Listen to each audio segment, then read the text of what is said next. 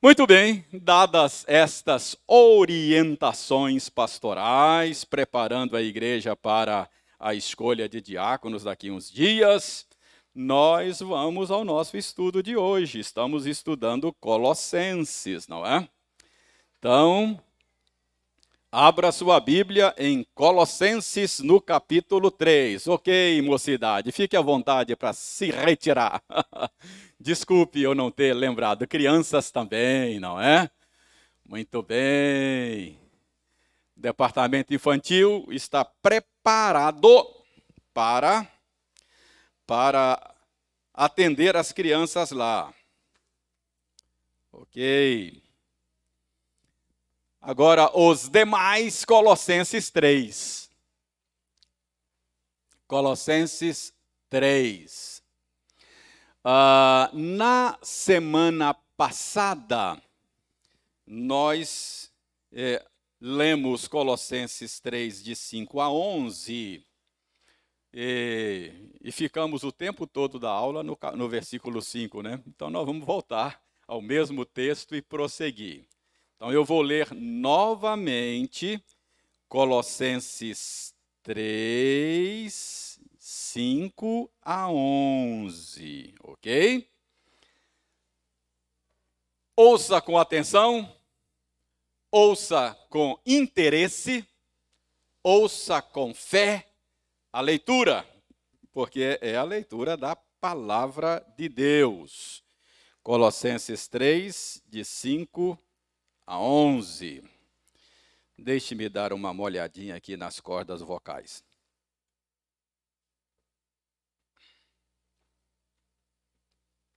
Ok, então ouçam. Fazei, pois, morrer a vossa natureza terrena: prostituição, impureza, paixão lasciva, desejo maligno e a avareza, que é idolatria. Por estas coisas é que vem a ira de Deus sobre os filhos da desobediência. Ora, nestas mesmas coisas andastes vós também noutro tempo, quando vivieis nelas. Agora, porém, despojai-vos igualmente de tudo isso: ira, indignação, maldade, maledicência, linguagem obscena do vosso falar. Não mintais uns aos outros, uma vez que vos despistes do velho homem com os seus feitos, e vos revestistes do novo homem, que se refaz para o pleno conhecimento, segundo a imagem daquele que o criou, no qual não pode haver grego, nem judeu, circuncisão, nem incircuncisão, bárbaro, cita, escravo, livre, porém Cristo é tudo em todos.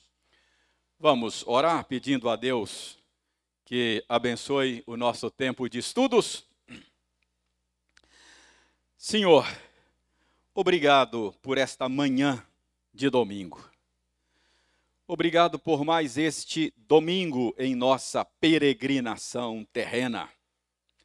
Obrigado porque este dia é um dia tão importante para nós, pois nele nós lembramos-nos e celebramos a ressurreição do nosso Redentor, a inauguração de nova criação na história dos homens. Muito obrigado.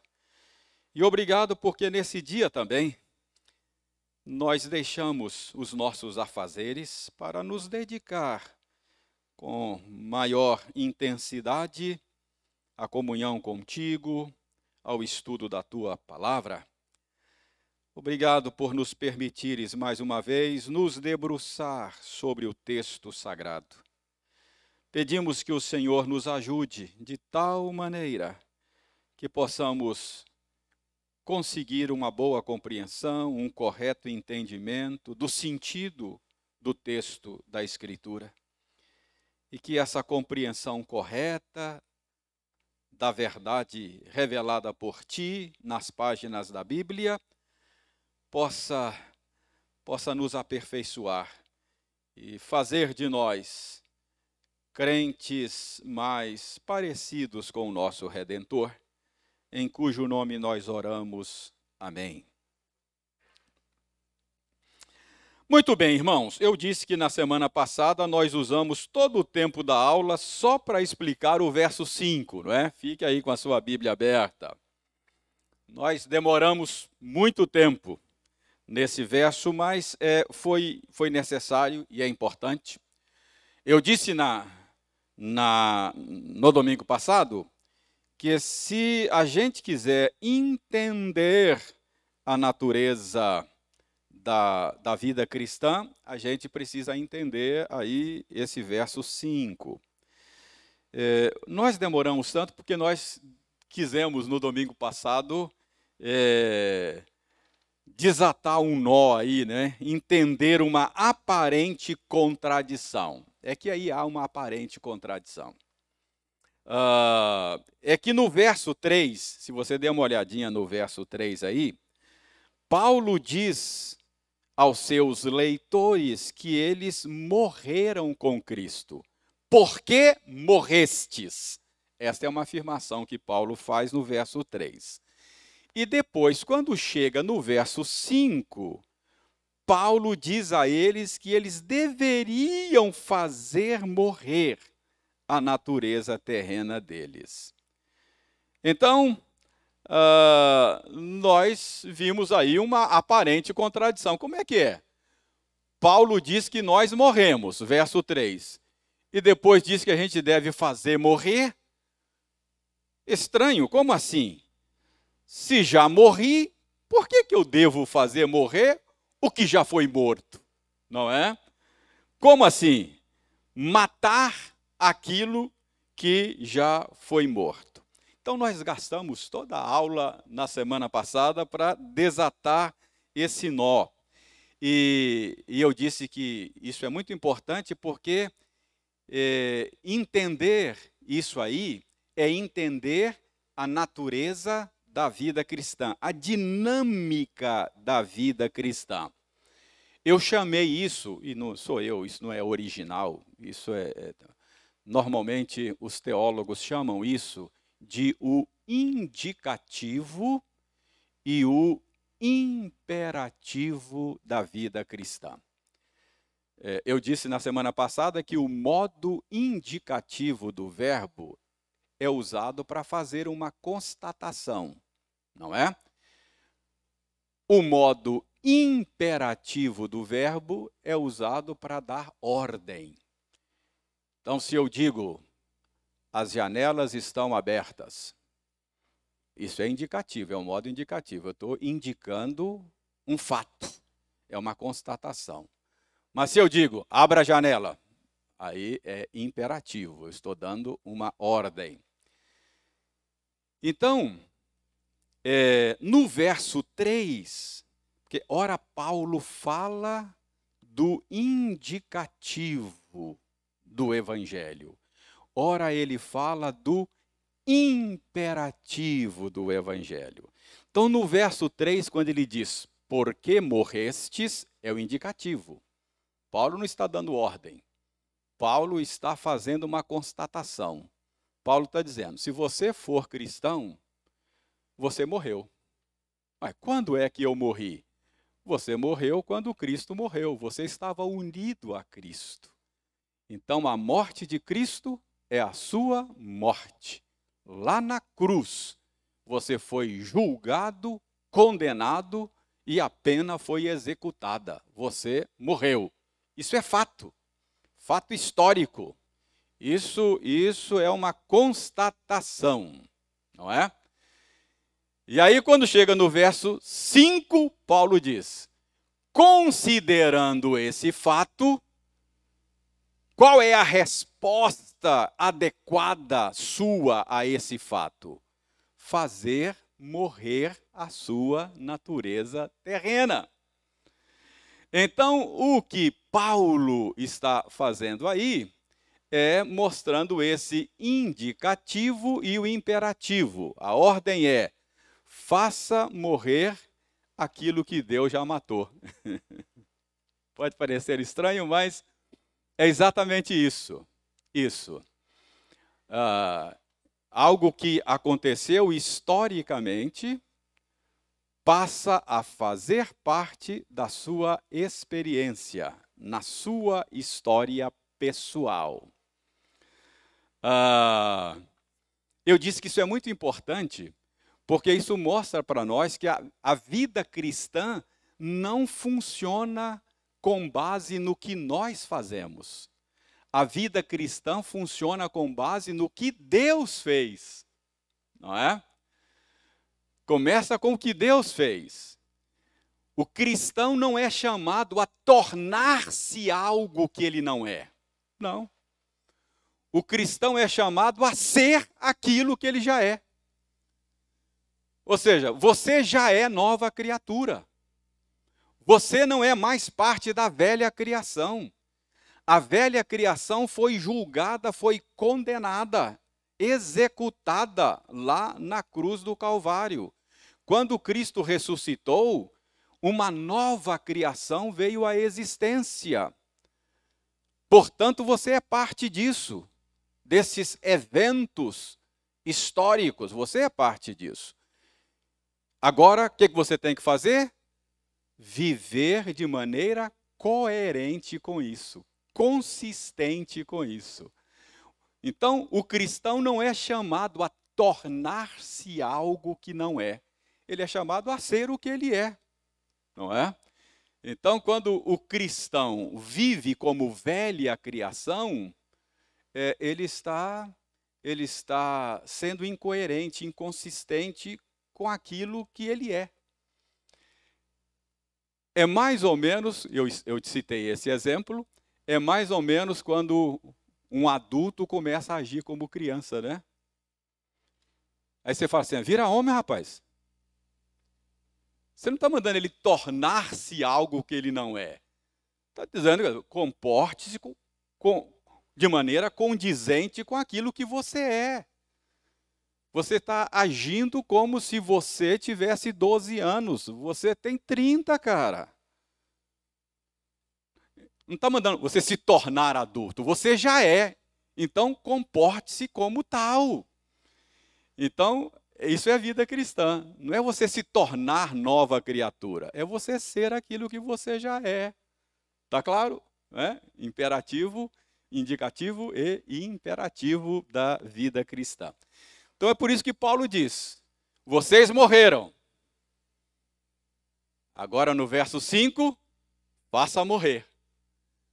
Ou seja, comporte-se de maneira coerente consistente com aquilo que você é.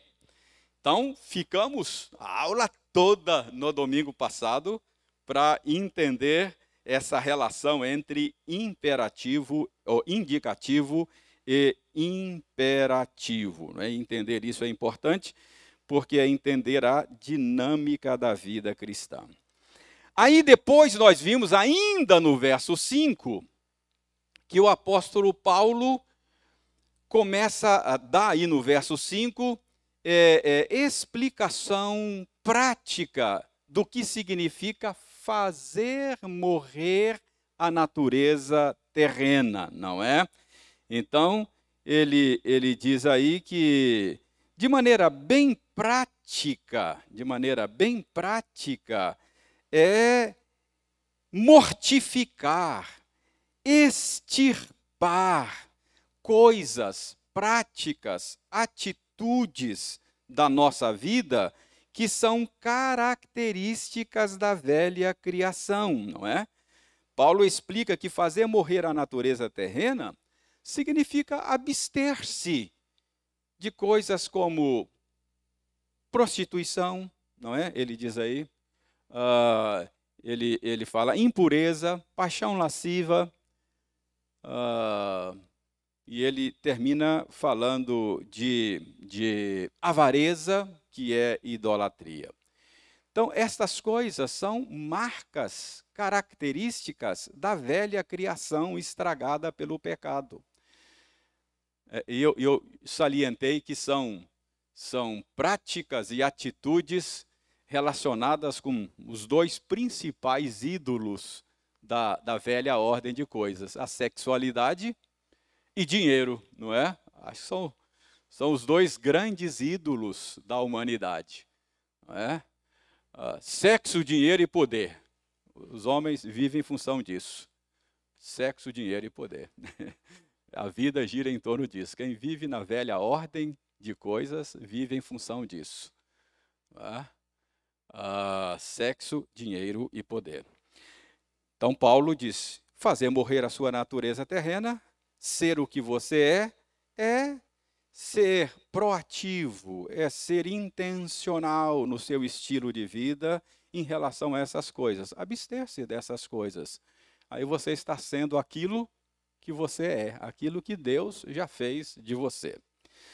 Tudo isso nós vimos na semana passada, verso 5. Ficamos a semana, o, o, o, a aula toda no verso 5.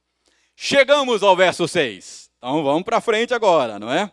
Vamos para frente que atrás vem gente. Então, agora veja aí o verso 6. Verso 6, Paulo vai dar aí um motivo a mais. Ele já deu um, né? Qual é o motivo para você viver como. É, para você fazer morrer a sua natureza terrena? O motivo primeiro é que você já morreu, não é? Uh, com Cristo lá na cruz. Agora no verso 6 ele vai dar outro motivo, um motivo além, para você fazer morrer a sua natureza terrena. Verso 6. Por estas coisas é que vem a ira de Deus sobre os filhos da desobediência. Então, essa é mais uma razão para você fazer morrer, para você mortificar sua natureza terrena, não é?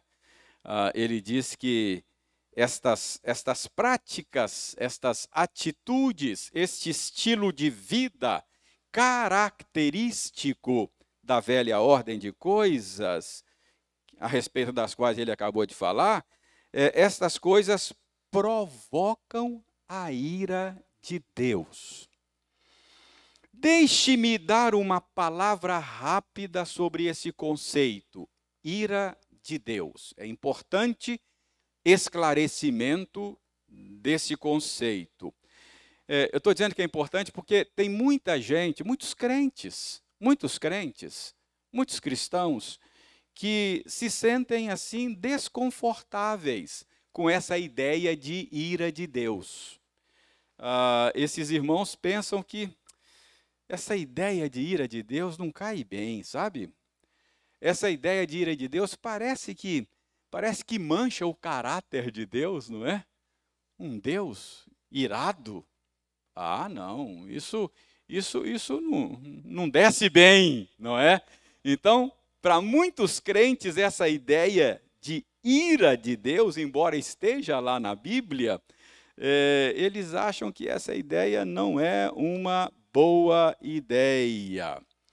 É que quando eles ouvem falar da ira de Deus, a imagem que vem à mente deles é a imagem de um ser desequilibrado, de um ser destemperado, de um ser descontrolado.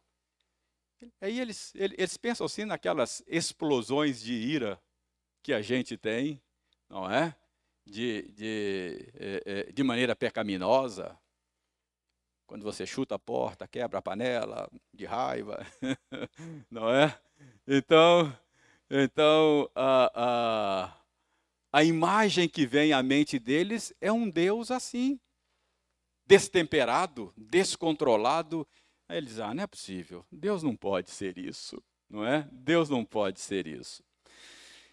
Então eu preciso ajudar você a entender que quando a Bíblia fala de ira de Deus, a Bíblia não está falando desse tipo de destempero caprichoso, tá? Não é isso, não é isso. A ira de Deus está associada à sua santidade. A ira de Deus é a sua reação natural a tudo o que é mal e pecaminoso.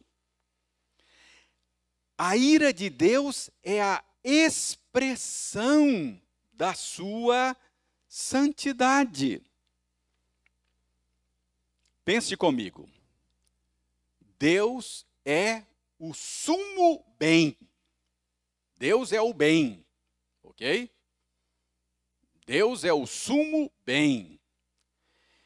Portanto, sendo o sumo bem, ele é contrário, ele é antagônico a tudo que há de mal. Lembra que João diz: Deus é luz e não há nele treva alguma. Então, Deus, no seu ser essencial, ele é, ele é o bem. Não é? Deus é, não é que Deus é bom, como se houvesse algum padrão de bondade fora dele em relação ao qual Deus é bom. Não, ele é o padrão. Ele é o bem. Todo bem ou mal que existe é bem ou mal em relação a Deus. Não é? Então Deus é o padrão. Ah, ah, então, preste bem atenção. Ah, a ira de Deus é a sua reação natural a tudo que há de mal.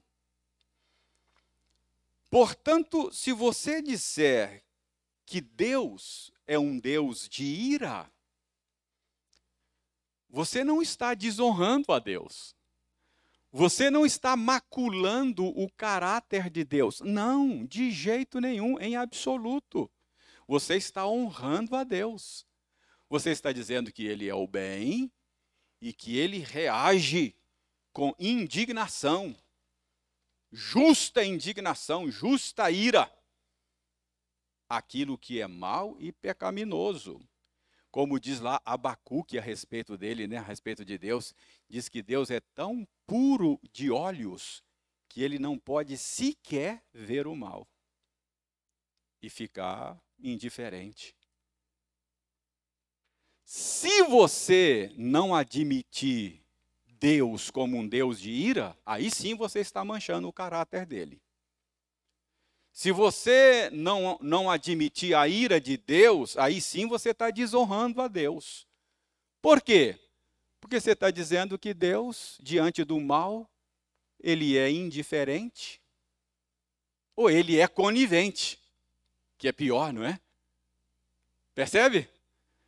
Então, se você disser que Deus não se ira, que Deus não não fica irado diante do que é mal e pecaminoso, ah, você está desonrando a Deus. Você está dizendo que Deus, ele é indiferente ou ele é conivente. Então, a ira de Deus é um conceito importante na teologia da Escritura. Muito importante. O cristão precisa abraçar isso. Abraçar isso. Esse é um conceito que honra a Deus. E mais do que isso, mais do que isso, se você descartar a ira de Deus, você você é, está está desta maneira jogando por terra toda a esperança nossa. Se você, vou repetir, se você descartar a ira de Deus, você jogou por terra a nossa esperança. Por quê? Qual a garantia que você tem de que o mal não vai triunfar? Qual a garantia que você tem de que o mal não vai triunfar? A garantia que você tem de que o mal não vai triunfar é que Deus é contra. Deus é contra o mal. Por que é que eu posso ter certeza que o mal não vai triunfar no mundo? Porque aquele que manda no mundo é contra o mal. O Senhor do universo, ele reage contra o mal. Então eu posso ter a certeza, por isso, de que o mal não vai prevalecer. Ora, se Deus for indiferente e se Deus for conivente, que esperança que você tem de que o mal não vai triunfar? Se Deus não se importa, então o mal vai triunfar. Percebe? A ira de Deus é um conceito importante porque ela esse conceito sustenta a nossa esperança. Às vezes, às vezes a gente olha o cenário assim e fala: "Meu Deus, parece que o mal vai triunfar". Meu Deus, parece que não tem esperança mesmo. Às vezes a gente fica desanimado, mas o cristão lembra: não, Deus é contra o mal. A batata dos ímpios está assando. É só uma questão de tempo, eu tenho certeza de que o mal não vai prevalecer. Por quê? Porque Deus é um Deus que se ira contra o mal. Ele é tão puro de olhos que ele não pode sequer ver o mal e ficar indiferente. Então eu posso descansar e saber que o mal não vai prevalecer. Percebe? Como é que a ira de Deus sustenta a esperança? Pois não, Jetro.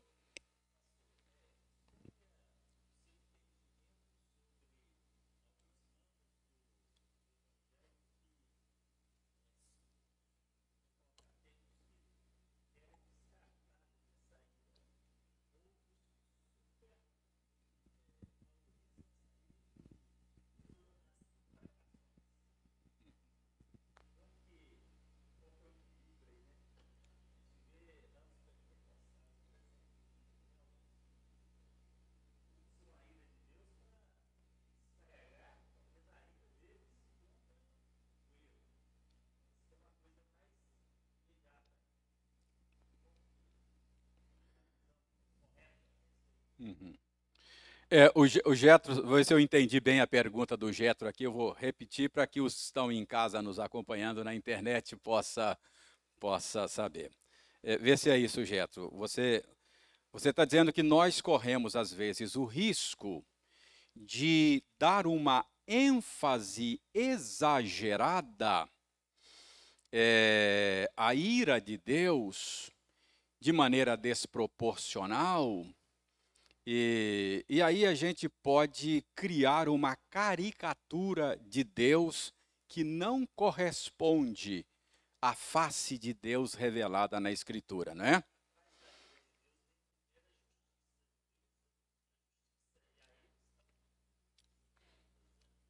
É. é. A ira é a reação de Deus àquilo que é mal. Então, Getro, eu acho que esse risco a gente corre mesmo. A gente corre o risco de caricaturizar Deus. Não é? E às vezes a gente faz uma caricatura.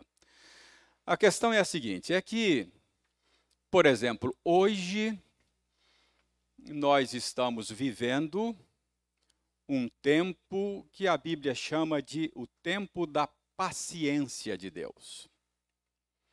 Paulo diz que Deus está irado com o mundo. Romanos 1, 18. E a ira de Deus se manifesta contra toda impiedade dos homens. Então Deus está irado e ele manifesta esta ira parcialmente. São manifestações parciais da ira de Deus.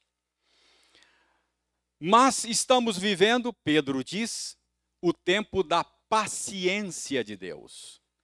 É que Deus está retendo a sua ira. E, e, e, a, gente, a gente pode confundir isso. Isso é um risco. Confundir a paciência de Deus com indiferença. Deus está pacientemente retendo a sua ira. E a ira de Deus hoje, ela é temperada pela graça. A graça de Deus está permeando a história dos homens e é uma graça geral. Jesus falou que Deus faz o sol brilhar sobre bons e maus, faz a chuva cair sobre justos e injustos. Então Deus está irado, mas ele está retendo a ira, e enquanto retém a ira, ele convida e chama os homens ao arrependimento. Essa é uma leitura bíblica da história. Deus está irado, retendo a sua ira, a despeito da sua ira, ele continua abençoando, a terra continua produzindo, a gente continua comendo do fruto da terra, a gente continua avançando em vários aspectos da vida, ciência, a gente descobre vacinas, a gente tudo é, é a graça de Deus sobre uma humanidade rebelde contra a qual Deus está irado. Mas é que Deus está retendo a sua ira. Você vai ver na Bíblia que muitas vezes o convite é fugir da ira vindoura. Já viu isso? Fugir, escape da ira vindoura. O que, que é isso? É que Deus está retendo a sua ira mas ele já agendou um dia quando ele vai derramar a sua ira de maneira final e cabal.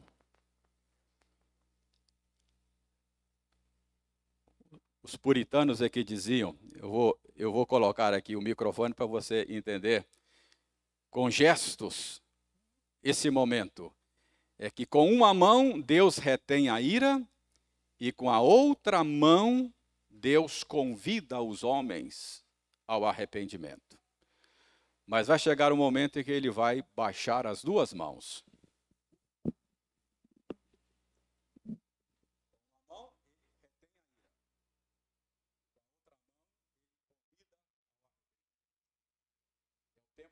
paciência de Deus. Mas vai chegar um momento em que ele abaixa as duas mãos. Não é? Então, a ira será derramada. Fugir da ira. Então, essa é a ideia. Ah, então, Jetro, eu entendo que a gente precisa entender isso, que o Deus de ira é um Deus gracioso também, é um Deus amoroso também. A gente, a gente sempre percebe no Antigo Testamento a palavra profética sempre vem acompanhada de um, de um convite da graça. É? Me ocorre aqui, por exemplo, Isaías capítulo 1. Vem a palavra profética contra o povo de Israel. E Deus, e Deus, é, é, por meio do profeta, é, é, é, adverte ao povo de maneira muito séria. Ele diz lá, chama o povo de Israel de Sodoma e Gomorra. É, ele, ele diz: Eu estou cansado de sofrer o culto de vocês. Eu não posso suportar iniquidade associada ao ajuntamento solene. Ah, pare com isso. Aí Deus, Deus, Deus faz a denúncia. Mas é logo depois da denúncia vem o convite da graça. Vinde, pois, e arrazoemos, diz o Senhor. Ainda que os vossos pecados sejam como a escarlate, se tornarão brancos como a neve. Se quiserdes e me ouvirdes, comereis o melhor dessa terra. Mas se fordes rebeldes, sereis devorados à espada. Essa é a palavra do Senhor à nação. Então, é um Deus que, que manifesta a sua ira, mas é um Deus que oferece a sua graça. E o melhor lugar para a gente ver essas duas coisas juntas, coexistindo, é na cruz, é no Calvário.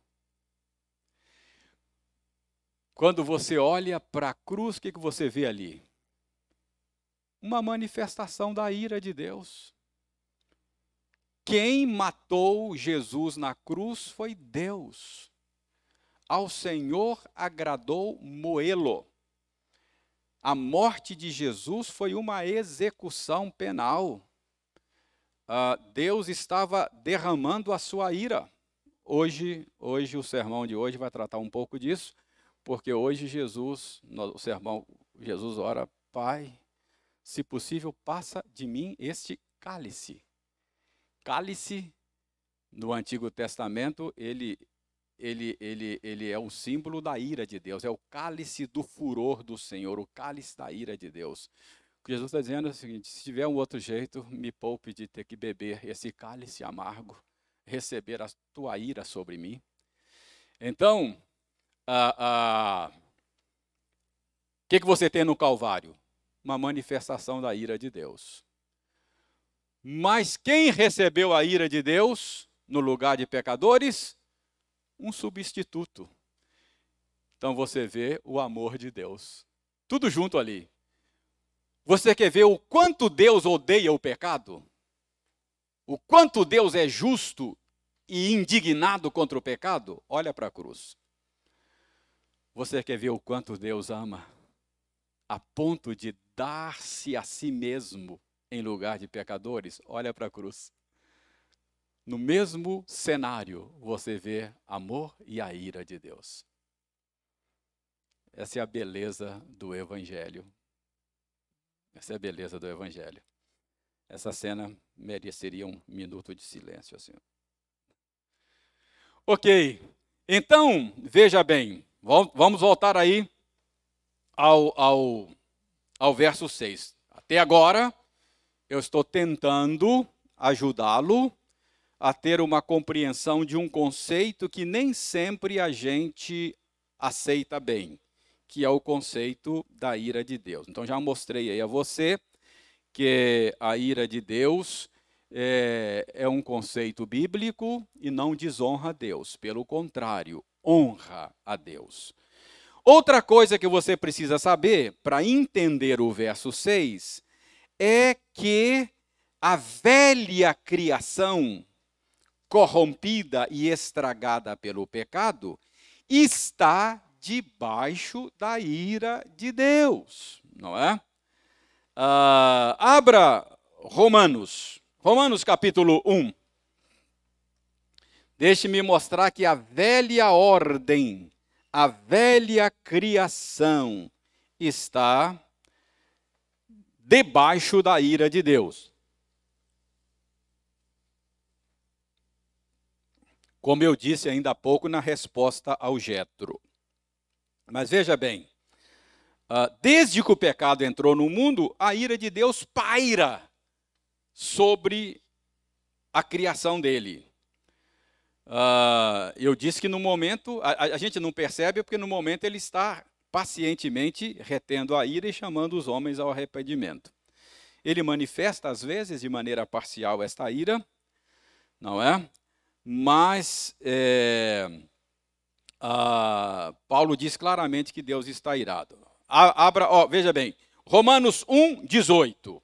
Verso 18 diz o seguinte: A ira de Deus se revela do céu contra toda impiedade e perversão dos homens que detêm a verdade pela injustiça.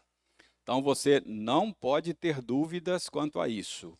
A ira de Deus paira sobre a humanidade. A ira de Deus está colocada sobre a humanidade. A pergunta é, a pergunta é: por que é que Deus está irado?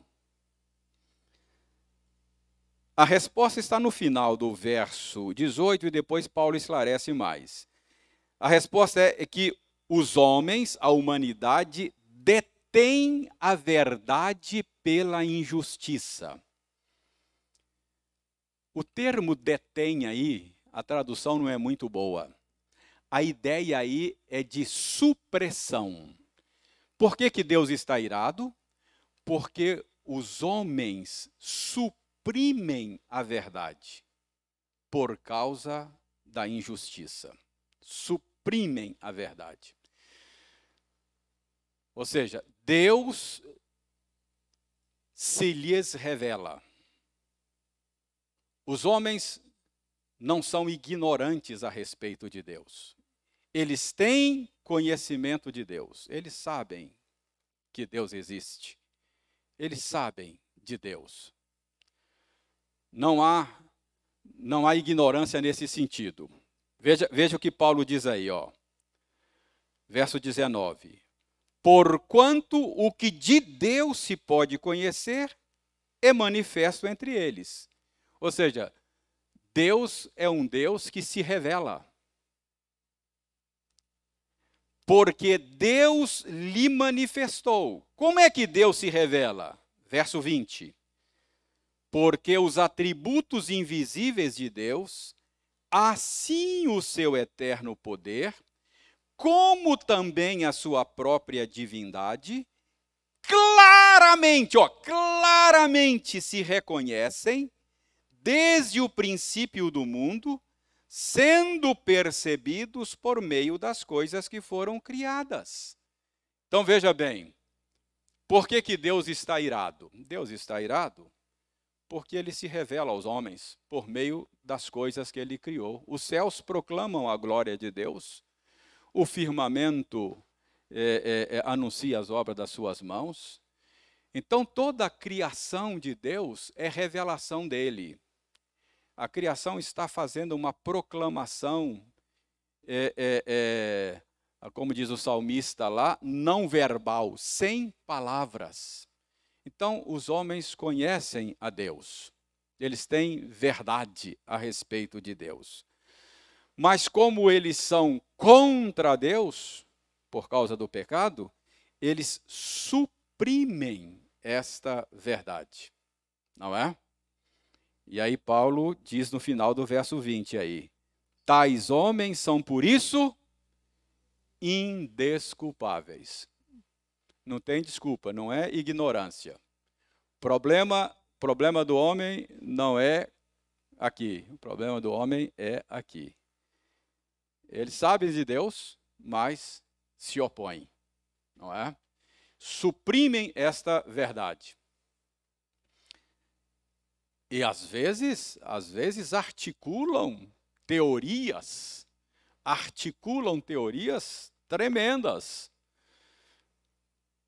com, com cara de academicismo, com, com argumentos mirabolantes. Ah, a gente percebe isso para dizer, por exemplo, que Deus não existe, não há um Criador. Então, eles suprimem a verdade por causa da injustiça.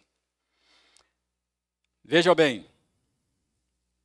uh, verso 21. Porquanto, tendo conhecimento de Deus, eles têm, não glorificaram como Deus, nem lhe deram graças antes se tornaram nulos em seus próprios raciocínios, obscurecendo-lhes o coração insensato. Inculcando-se por sábios, tornaram-se loucos. Olha o que Paulo está dizendo. Esse negócio de crer em Deus, isso é, isso é, isso é, isso é coisa retrógrada. Você, em pleno século XXI, rapaz, você está nessa? Crer em Deus? Deus? Que é isso? Eu creio na ciência, né? Eu creio na ciência. Se não passar pelo crivo da ciência, é assim. Paulo diz: inculcando-se por sábios, tornaram-se loucos. Acham que sabem muita coisa. Já vivemos o suficiente para ver que a humanidade não dá conta de resolver os seus problemas, não é? Já fizemos duas guerras mundiais. A terra produz alimento para todo mundo e tem gente passando fome. Um vírus está aí dando nó na gente, a gente não sabe o que faz com ele. Percebe? inculcando-se por sábios, tornaram-se loucos, Paulo diz. Essa é a humanidade, rebelada contra Deus, não é? Então Deus está irado contra a humanidade, Deus é contra. Agora, como é que Deus manifesta a sua ira? Nesse caso aqui, Paulo diz, uh, verso 24 aí, ó. Por isso, por causa de tudo isso, porque Deus lhes revela e eles suprimem essa verdade, o que, que Deus faz? Por isso Deus entregou tais homens à imundície. Verso 26. Por causa disso os entregou Deus. Está vendo? Verso 28. Por haverem desprezado o conhecimento de Deus, o próprio Deus os entregou. Várias vezes Paulo diz: por causa disso Deus os entregou. Deus os entregou. Deus os entregou. Que, que Deus está fazendo? O que, que Deus faz para manifestar a sua ira? É deixar o homem entregue a si mesmo, a sua própria sorte. Ah, Deus faz isso às vezes na história dos homens. E quando Deus deixa o homem deixa a humanidade entregue a si mesmo, Paulo diz aqui que o resultado é degradação moral. Irmãos, eu não tenho muita dúvida, nós estamos vivendo um tempo em que Deus está manifestando a sua ira. Não é? Oi.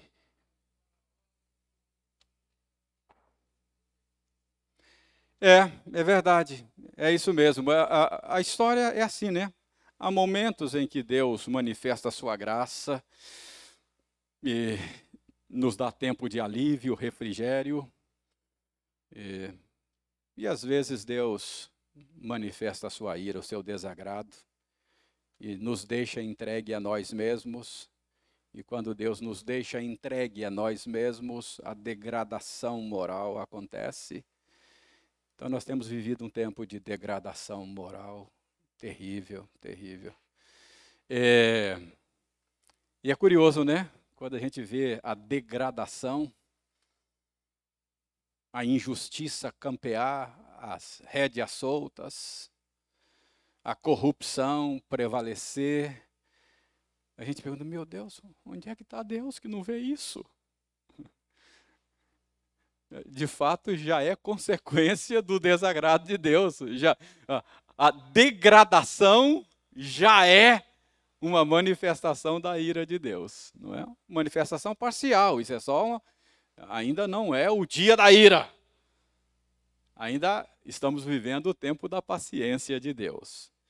Então, essa passagem de Paulo aí é, é uma boa leitura da, da história nossa, da humanidade, e fica claro então que Deus está irado contra a humanidade. Ok? Veja bem, voltemos agora a Colossenses 3,6. Tá? Então, Paulo está dando aí uma razão a mais para que os seus leitores façam morrer a natureza terrena, não é? Qual é a razão? Porque estas coisas provocam a ira de Deus. É por essas coisas que a ira de Deus paira sobre a humanidade, sobre os filhos da desobediência. E aí veja o verso 7. Paulo diz: Ora, Nestas mesmas coisas andastes vós também no outro tempo, quando vivieis nelas. Preste bem atenção. O verso 7 pressupõe que os leitores de Paulo não estão mais debaixo da ira. Não é? Uh, como os demais. Eles escaparam da ira. Quando foi que eles escaparam da ira? Como foi que eles escaparam da ira? Por que eles escaparam da ira? Qual é a maneira de escapar da ira? João 3:36 responde. Abra sua Bíblia. João 3:36 responde.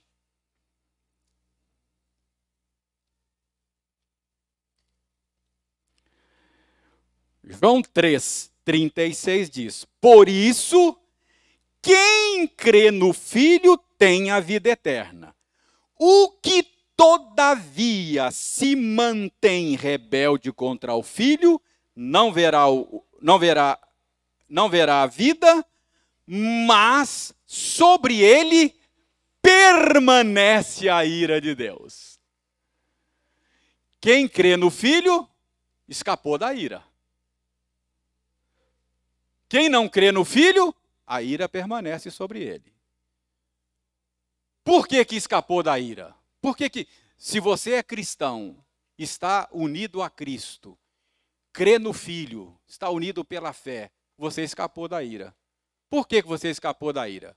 Porque a ira já caiu sobre você. Quando caiu sobre você? Na cruz do Calvário. Então, claro que caiu sobre você na pessoa do seu substituto. Não é? Então, como você está refugiado em Cristo, a ira de Deus não está mais sobre você. Você não está mais debaixo da ira. Você está debaixo da graça. Entendeu? Então, o que que Paulo está dizendo aqui para os seus leitores agora? Preste atenção. Deixe-me resumir agora versos 5, 6 e 7 de Colossenses 3. Quer ver? Vou resumir. Veja aí o verso 5. Paulo está dizendo o seguinte: faça morrer a natureza terrena de vocês. É isso que Paulo está dizendo. Eu estou parafraseando aqui. Paulo está dizendo: eliminem essas coisas da vida de vocês. Coisas como prostituição, impureza, paixão lasciva, desejo maligno, avareza. Ah, sejam proativos, intencionais. Elimine essas coisas. Faça morrer a natureza terrena. E aí ele vai dar razão no verso 6. A razão é a, a razão que eu lhes dou, diz Paulo, é que Deus é contra essas coisas. Essas coisas provocam a ira de Deus. É por isso que a ira de Deus paira sobre a humanidade. E aí, verso 7, Paulo está dizendo mais ou menos o seguinte: E vocês já escaparam da ira. Não faz sentido vocês se colocarem debaixo da ira de Deus. Uh, debaixo da ira de Deus não é o lugar de vocês mais. Vocês estão debaixo da graça. Entendam isso. E é assim que vocês serão aperfeiçoados. Entendeu? Ah, Para você entender, pegar aqui, porque a gente, a gente navegou assim muito distante. Deixa eu voltar aqui o ponto. O que, que Paulo está fazendo na epístola aos Colossenses? Paulo está apontando, está tá condenando, combatendo um falso ensino. Então, no capítulo 2, ele mostrou que o que os falsos mestres estavam propondo como um caminho de espiritualidade cristã, como uma maneira de aperfeiçoamento cristão, Paulo diz: não entra nessa. Ah, isso aí tem aparência de piedade, mas não tem nenhuma eficácia. Esse negócio de rigor ascético, esse negócio de obedecer certos ritos judaicos, nada disso vai aperfeiçoar você. Aí Paulo vai mostrar qual é o caminho do aperfeiçoamento. O caminho do aperfeiçoamento é você entender o que aconteceu em Cristo, é a sua união com Cristo, e você responder adequadamente ao que aconteceu em Cristo. Em Cristo você morreu, você era velha criação e você morreu. Em Cristo você ressuscitou e agora você é nova criação. Entender isso e responder isso adequadamente é o caminho para o aperfeiçoamento. É desta sua união com Cristo que você recebe forças, poder, vigor para viver essa nova vida que lhe foi dada em Cristo. Então, ah, qual é o caminho do aperfeiçoamento? É você fazer morrer a sua natureza terrena. É você abandonar práticas, atitudes, estilo de vida que são próprios da velha criação. Você não é mais velha criação. Trate de ser aquilo que você é. Você é nova criação. Então, esse é o argumento de Paulo para mostrar o caminho do aperfeiçoamento cristão. Ok? Ah, eu acho que vai ser um bom lugar para fazer o corte. Quer ver? Deixe-me ver aqui agora.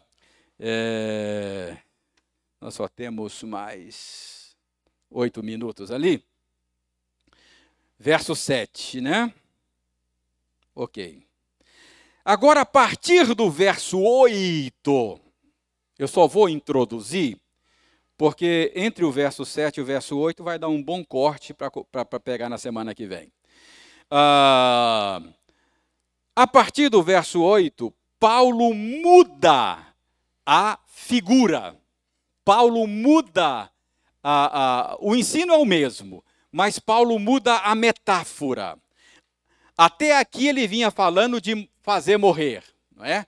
Você morreu e você viveu. Você morreu e você ressuscitou. Então faça morrer. Mas agora Paulo usa aqui o termo despojar e mais na frente revestir. Verso 9, despir, não é?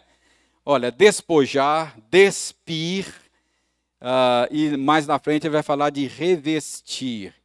Agora, a metáfora que Paulo vai usar é, é a metáfora de, de roupa, de trocar de roupa. É, é essa é a metáfora, é a figura para você entender a natureza da vida cristã. Quando ele fala aqui, ó, verso 7, 8. Agora, porém, despojai-vos igualmente de tudo isso: ira, indignação, maldade, maledicência, linguagem obscena do vosso falar despojai-vos. A ideia aí é a ideia é a ideia de roupas adequadas. Não é? Viver a vida cristã é trajar a roupa adequada. É isso que o Paulo está dizendo. Não entenda literalmente o que eu estou dizendo aqui, não. não. Não tem nada a ver. O que estou dizendo é o seguinte: viver de maneira, novamente, indicativo imperativo. É viver de maneira que corresponde àquilo que você já é em Cristo. Então, é ter a roupa adequada. A ilustração é boa porque ajuda a gente a entender, não é? É, é, é... Cada ocasião requer um tipo de roupa, não é verdade? Você tem que ter uma roupa adequada para a ocasião. Vai causar muita estranheza se a roupa não for adequada para a ocasião. Não é verdade? Pense aqui. Pense, pense comigo. Ao PH vai fazer aquele, aquela manhã no parque que o Getro gosta de promover para a gente aí, para a gente fazer exercício, medir, medir aqui a glicemia, e a gente vai lá para o parque e, e, faz um exercício lá. A velha arada da UPH põe a língua para fora, fica cá embaixo. Depois bate lá uma bolinha e tal. De vez em quando a gente faz isso lá, né? Então, precisamos fazer de novo, hein, Getro? Imagine aqui, imagine que estamos aqui no pátio e tal, e, e, e, nos preparando, e aí eu chegue aqui de terno e gravata. Estranho, né? Você vai dizer, pastor,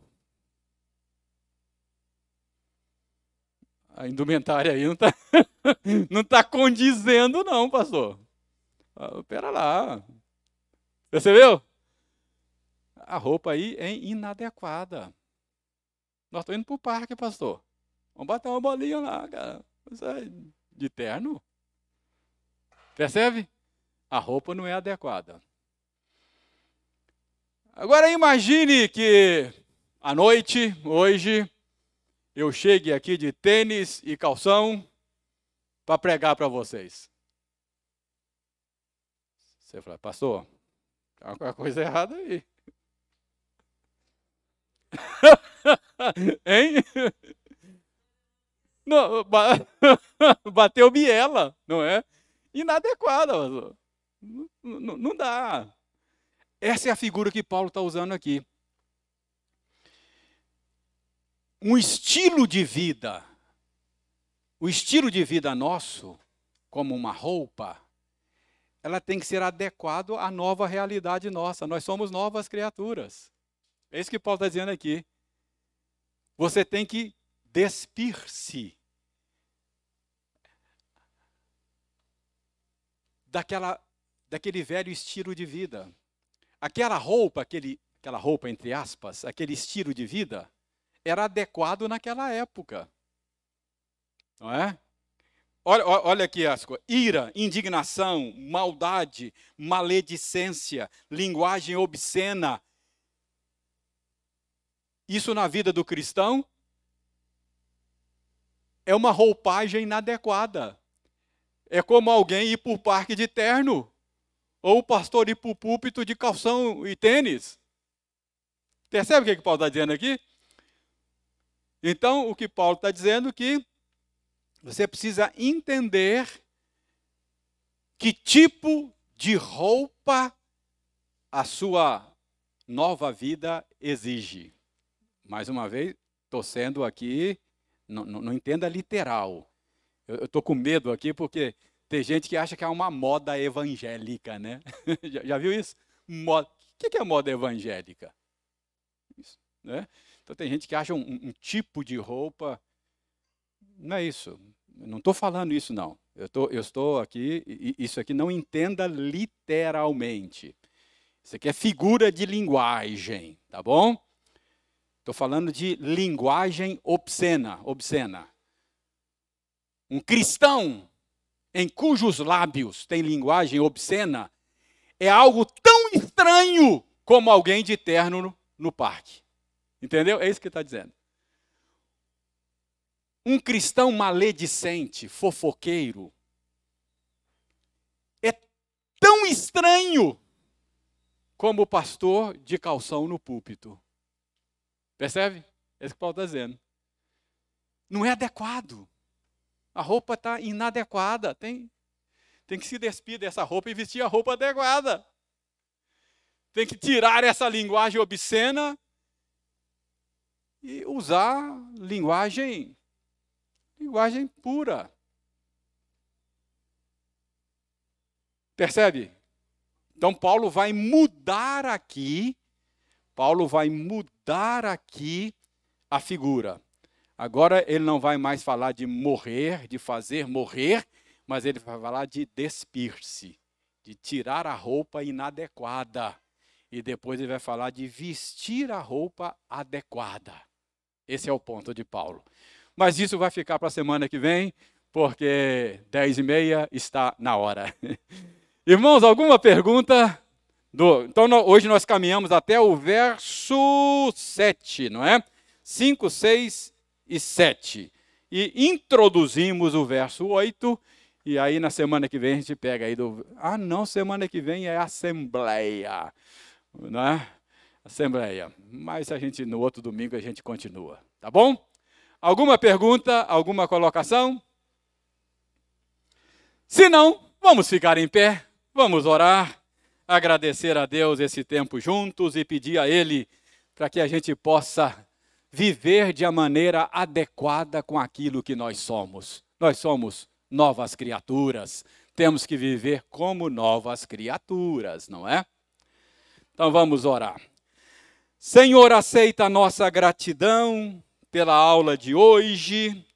Obrigado por esse entendimento bíblico a respeito da vida cristã e que essa compreensão que a tua palavra nos dá nos ajude a viver de maneira adequada com aquilo que somos. Perdoa-nos as vezes em que nós temos vivido de maneira inadequada, que não corresponde com a realidade daquilo que nós somos. Ajuda-nos a compreender quem nós somos em Cristo e ajuda-nos a viver de acordo com isso. Nós oramos em nome dele, Jesus, o amado da nossa alma. Amém.